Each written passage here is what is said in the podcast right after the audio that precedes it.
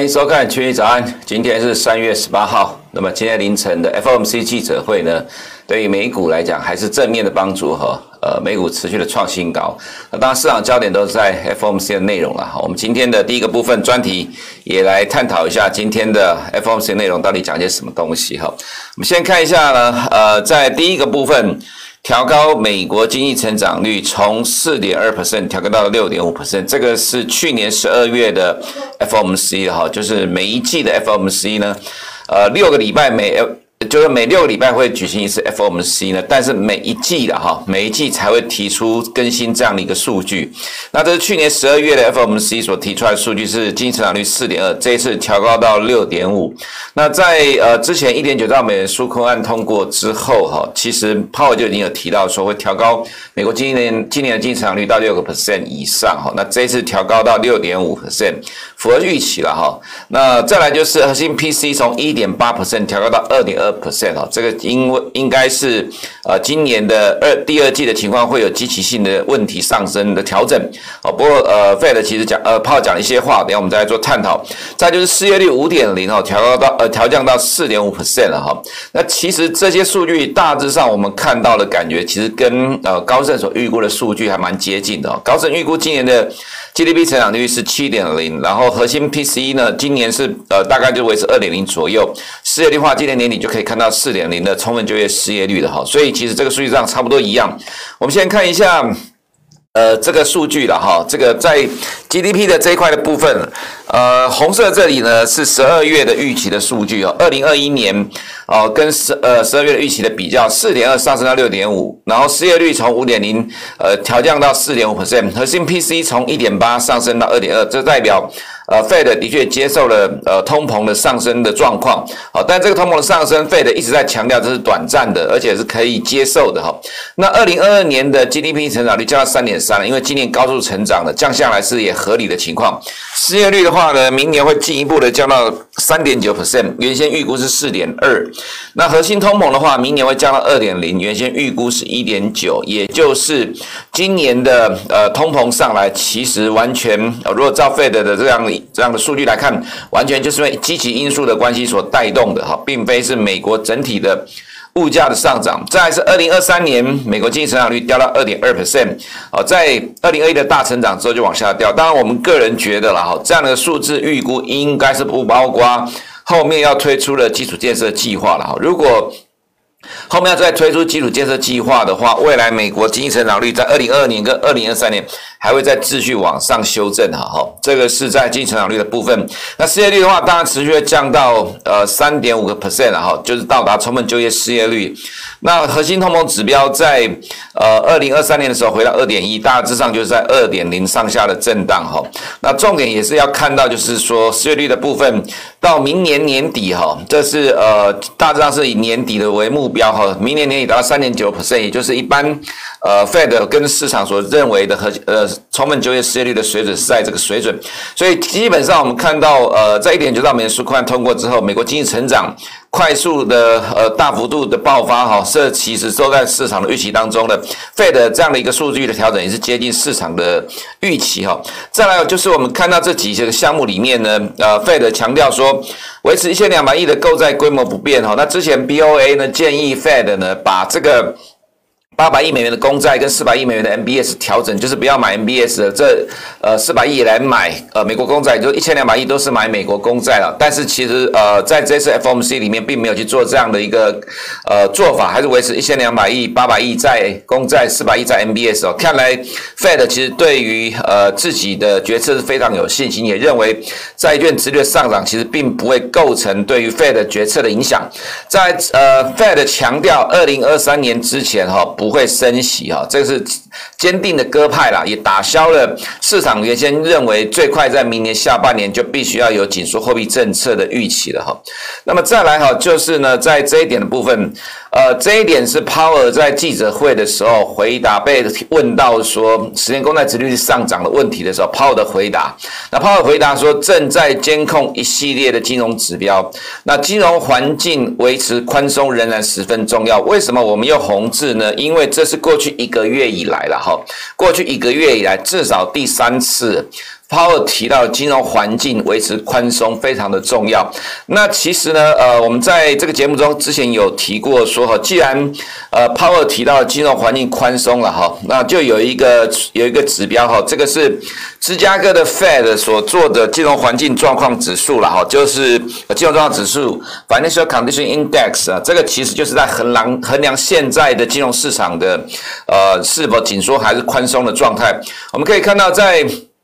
呃，二零零八年的呃金融海啸，当时候冲到了大概二点七的高点附近，然后在呃去年新冠肺炎疫情爆发的时候也往上冲哦，但是现在又掉下来，现在位置是在负零点六三，其实是在这十年来的相对低档区，也就是说，呃，从芝加哥 Fed 所做的这个指标来看，现在美国的金融状况仍然是非常的宽松。再来从另外一个指标来看呢，其实是衡量金融状况指数，这是高盛所做的这个指数数。也是很多美国金融市场人呃机构人投资人呢所高度关注的指数哈，金融状况指数其实它的意思跟芝加哥金融状况指数类似了哈，只不过它其实更及时更 real time，呃，它因为它更新的时间比较频繁哈。那么现在的高盛金融状况指数是一九呃是两千年以来哈最宽松的时点哈，所以呃我们看到其实过去一个月以来哦，Fed 主席 Powell 呢至少三次提到的金融环境宽松非常的重要，其实它它。是用这个角度来去衡量，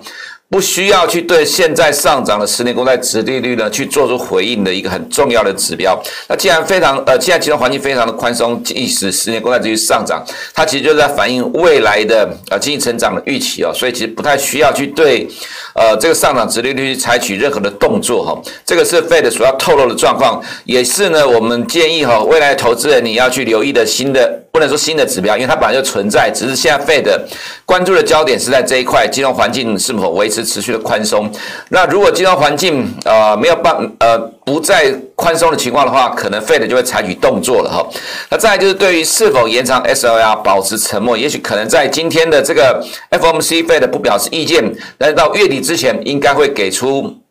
明确的答案是否延长了，所以其实也不用太紧张。有关于 SLR 是否会造成呃美国的债券殖利率大幅的飙升，不过我们的看法还是一样哈，这个其实就是短期的影响，不会有什么趋势面的影响改变。再就是点阵图呢，呃，Powell 强调 Fed 的点阵图是各个官员的个人看法，并不是 FOMC 的目标了哈。这其实就是要压制呃压抑市场对于未来升息的一个看法跟预期哈。在我们觉得这是重点了哈，就是说希望。看到美国的通膨指标适度的冲破两个 percent，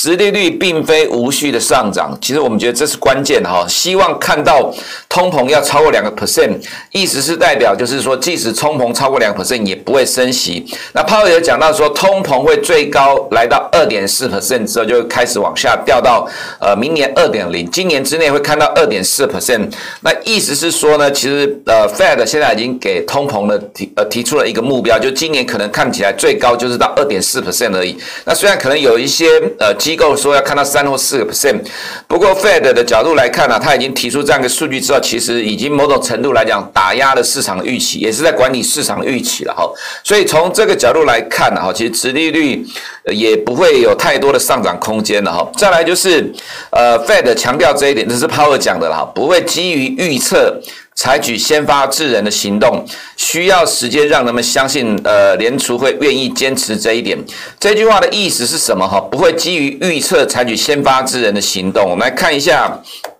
在美国历史上的哈几次的升息哈，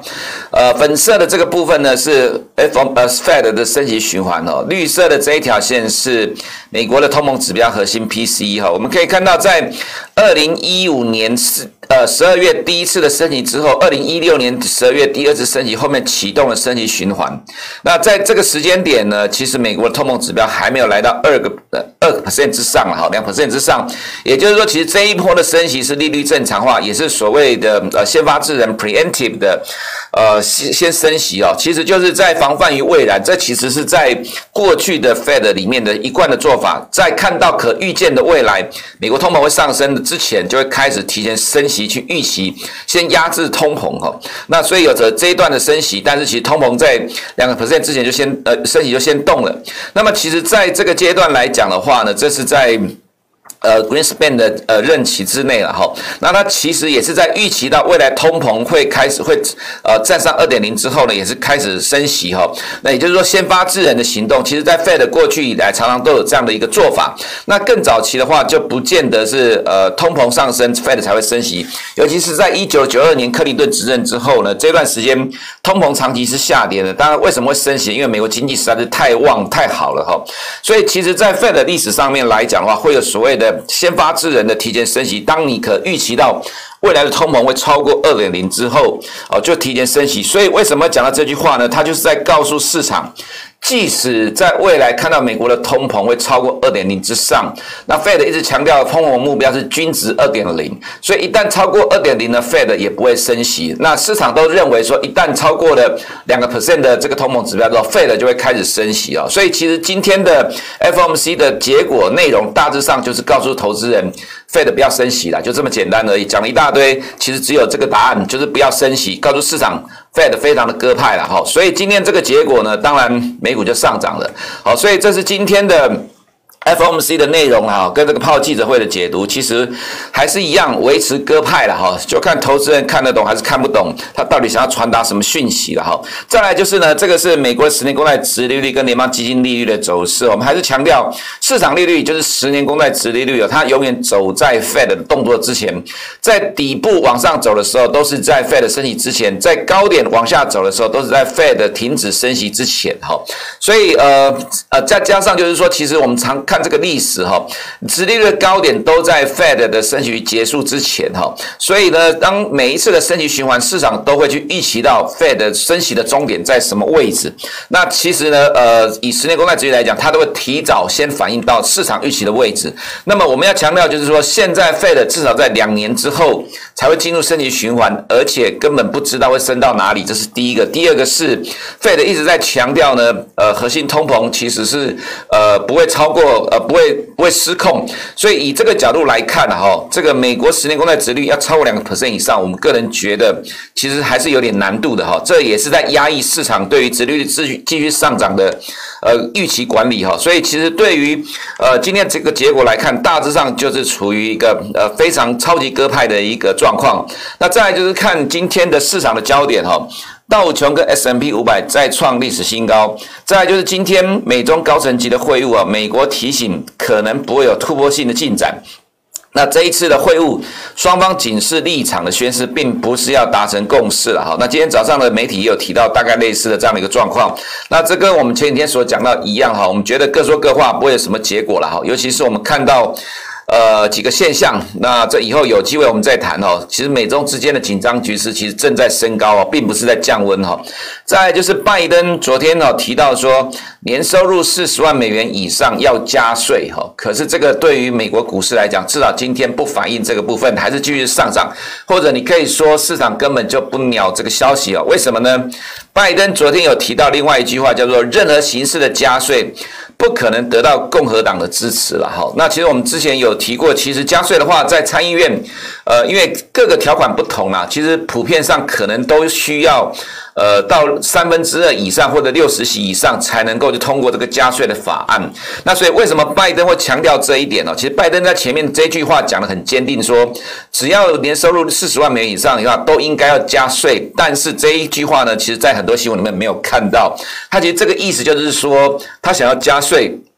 但是应该国会过不了，那为什么他要加税呢？而且他坚定要加税呢？我们之前有提过哈，这一次的民主党的选举为什么最后推出来是拜登？因为左派的 Sanders 呢跟黄那个 Elizabeth Warren 呢，他们其实不太可能赢得民众的选票。但是呢，民主党呢，它其实分的左派中间少数的右派，大部分都是左派。那么到最终你要安抚党内各个山头，所以你的政见里面一定要集合的各个呃不同党呃不呃不同派系的意见，呃才能够大家妥协推出最终的人选。所以拜登上台之后呢，他势必要去执行这些极左派的或者左派的政见。那所以讲到的这个部分说，共和党不可能支持加税，这其实就是告诉民主党内的左派啊，我要加。税，但是到最终可能过不了。但是如果过不了的话，这个责任是在共和党，不是在拜登的身上了哈。那所以呃，其实我个人觉得，对于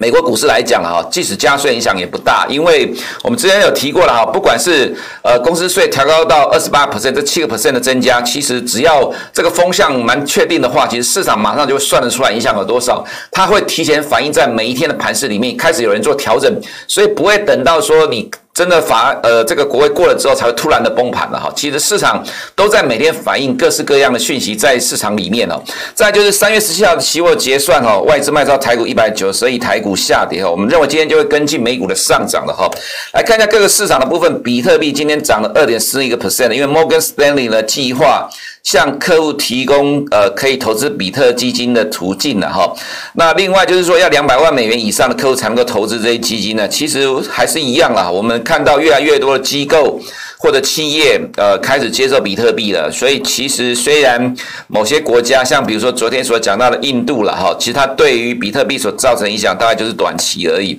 在昨天公布的美国经济数据啊，新屋开工营建许可，这个跟零售销售一样了哈，都是受到二月的暴风雪的影响，所以美国经济数据大部分二月的都不好看，哦，这并不会影响到。呃，美国股市的上涨哈，那年增呃月增率的部分的话，当然就大幅度的衰退哈。那我们看一下股市的部分呢，今天金融股呢继续的上涨哈，虽然说没有创新高啊，不过殖利率呃从盘中的高点呃涨幅收敛哈，但是看起来仍然还在反映对于金融股有关的讯息哈。那在基础建设的部分呢，呃，美国钢铁跟美国铝业也是持续的上涨了，但是因为目前就是对两两天的下跌之后的反弹，就是涨多的震荡。中期来看，我们认为美国股市呢，下一个阶段就是开始反映对基础建设的乐观预期了。道琼今天。再一次的创历史新高哈，S&P 五百也是创历史新高。那 Apple 的话，今天小跌零点六 percent，我们觉得还 OK 了哈，已经突破了二十天均线，看起来正在震荡筑底，缓步往上推升的走势。FNG 的话，今天涨了零点七三 percent，也站上二十天均线的哈。我们认为大型科技股正在逐渐的走强的过程当中。Tesla 呢，今天也涨了三点六八 percent 哦。NASA 的话，今天呃小涨了零点零九 percent，不过要留意的是，这些像 NASA 跟 SARS 都是在凌晨两点。中从盘中的下跌，急速的拉到盘上上涨，所以这个走势其实算是相当的不错了哈。那看到十年公债殖率部分呢，今天涨了一点六六 percent，盘中的呃涨幅有被压抑了，主要就是呃 Fed 说了哈，不会对上涨殖利率做出回应。那这个部分其实也代表着，其实未来的殖利率的空间了哈，大概。当然，从一点六六要涨到二点零，这还是有很大的空间。但是严格来说了哈，其实再涨我们也觉得有限，因为市场也很清楚知道，未来两年不太可能会升息的情况之下，不可能跟指标利率的差距拉得太大哈。那美元的话呢，这个因素就造成今天的重挫了。那其实看起来美元会进入短期的震荡整理啦，去等待呃这样的一个从盘面调整完之后，接下来有下一个阶段就是美国的经济成长，去驱动美元的上涨哈。所以其他非美货币今天普遍都有反弹的哈，那我们认为就是短期的震荡。原油的话，今天小跌零点三一 percent，因为 EIA 公布的数据哦，呃，虽虽然比市场预期来的好一点啊，不过因为 IEA 也讲到说哈，一些负面的消息，看起来原油还是高档的震荡。不过我们认为震荡接近两百呃接近二十天均线之后，还是会维维持原来的多头走势哈。那黄金呃碰到二十天均线就拉回震荡了，我们觉得上涨空间有限。玉米的话，今天涨了零点六八 percent，因为民间的报出口报告指出来。中国的出口销售一百二十二点四万吨了哈，这是继之前呃单日增加呃单日销售一百一十五万吨之后，再一次的单日出口到一百万吨以上，这是利多的消息。所以玉米这一次成功守住了二十天均线，我们认为正要开始缓步的启动中期的多头走势。黄豆的话呢，算是高档震荡，不过呃中期的基本面还是乐观的哈。铜的话，今天涨了一点七 percent。因为铝价涨到了两年的高点，带动了铜价的上涨。我们还是强调基础建设对于基本金属来看还是正面的利多哈。那外资在亚洲的动态。呃，普遍都是小买小卖调节，只有印度还是持续的大买超了哈。那时间不够，我们没有时间去讲印度了。不过投资人可以关注一下印度的动态，因为外资持续的偏多哈。那港股的部分的话，呃，北水仍然不积极哦，所以只能狭幅的震荡。虽然昨天有反弹，不过腾讯呢，呃，还是涨不动，所以这个对恒生指数来讲就有点压力，因为恒生指数里面最大权重股啊、就是腾讯呐，所以虽然说守住了五十天均线了哈，不过也是在狭幅的震荡，今天会跟着美股稍微的反弹，但是看起来还是狭呃震荡整理的走势。科技股指数稍微好一点啊，今天应该会跟着美国科技股反弹，但还是在底部的震荡的过程。A 股的话呢，呃，其实看起来有短线的筑底的一个现象，不过我们还是强调了哈，其实川普执政的时候，如果美中关系是压抑 A 股的其中的一个因素的话，那么现在看到其实美中的关系哦，紧张的程度正在升高当中。其实我们觉得多多少少会压一下 A 股了哈，这可能是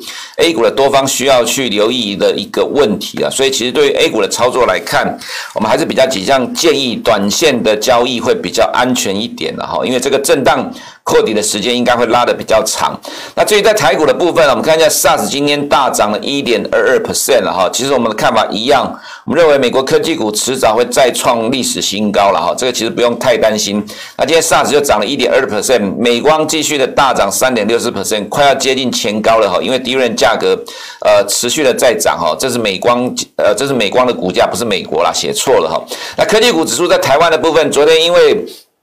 期货结算的关系哦，所以跌了零点六四 percent，但今天没有意外的话，应该就会突破二十天均线了哈。我们还是认为科技股逐渐的呃取回这个发球权了哈，那开始要开始走强了，这其实是在结构上的调整。金融股的话，今天凌晨就下呃，昨天下跌震下跌震荡了哈，那今天也有可能因为受到呃殖利率可能暂时没有什么太多上涨空间的影响，我们觉得可能金融股短线上会进入震荡，就是由科技股呃拿回发球权，变成市场的主轴哈。那加权指数的话，昨天小跌零点六个百分盘中一度大跌一百四十多点，这是因为期货结算的关系了哈。那虽然说在前天回补的缺口，昨天再次拉回，不过我们认为这就短期的影响，一天的下跌不会改变基本面的趋势，台股的基本面仍然非常的强势强悍，到明年上半年之前，大致上都没有什么太多的疑虑了哈。所以我们认为台股的多的走势，今年还是偏向正向乐观的一个方向哈。以上是我们今天群益早的内容，我们明天见。